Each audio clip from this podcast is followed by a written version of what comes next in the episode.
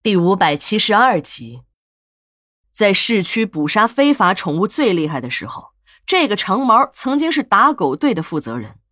那些被捕杀的可怜小动物，也都是在这台炉子里被火化的。我们对市里严格控制疫情是理解的，可为什么不是给这些小动物们检查、打针做防疫，而是以这种残忍的方式捕杀呢？尤其是这个长毛和他那些个手下，一个比一个残忍。那些被打狗队捕杀的小猫小狗，脖子上都有一道深深的勒痕，有的连绳套都还没来得及取下来。看着这些被无辜捕杀的小动物，再看看那些每天汇总着一堆堆数字向上边邀功请赏的家伙，我真的很鄙视他们。这些人的肚子里连狼心狗肺都不是，都是铁石心肠的冷血动物。听公安局来办业务的工作人员说，最早。市里想把打狗队这个办公室设在市局，局领导再三考虑，推掉了市领导的好意。最终，市领导还是找到了最合适的执法机构——城管局。所以呀，打狗这个光荣的任务最终花落城管局了。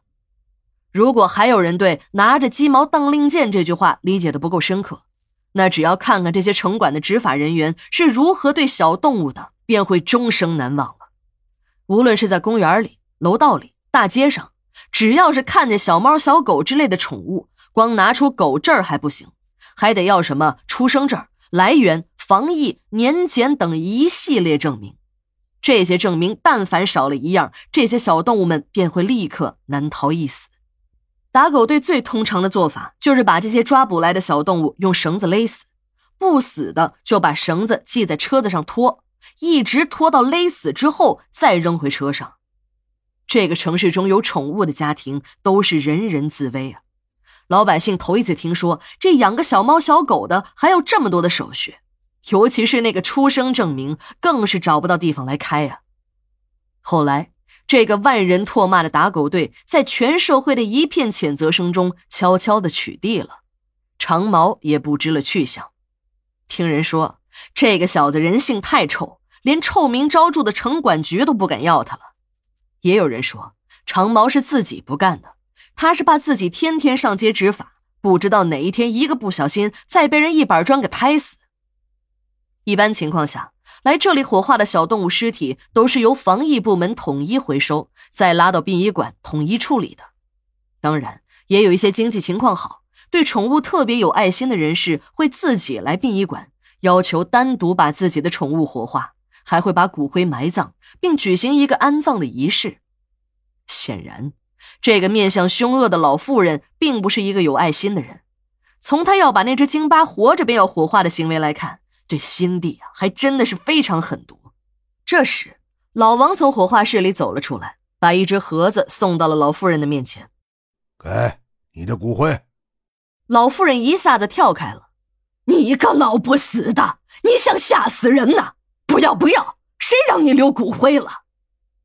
那个长毛接过了骨灰盒，一下子摔在了地上。就是这该死的畜生，差点把我们主人一家都害死。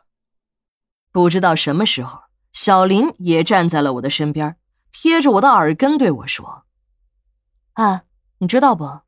这个女人就是那个死刑犯的妈妈。今年的第一场春雨来得很晚，这已经是晚春时节了。”这才淅淅沥沥的飘洒下来。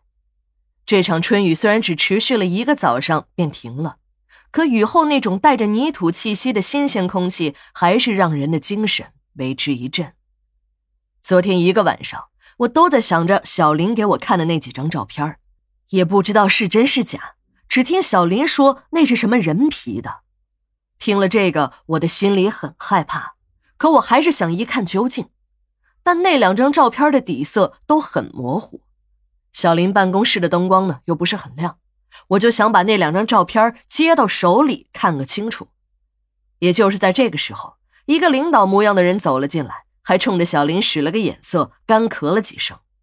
看小林没有什么反应，就说：“小林啊，工作还是要做的细致一些，为一些不必要的事情影响自己的前途，不值得呀。”我跟你妈妈是老同事，好心提醒你，现在是关键时刻，千万要注意保密工作，不要出问题呀。对了，我找你有点事你先把手头的工作放一下，把这两个犯人的资料整理一下。最近他们就要走了，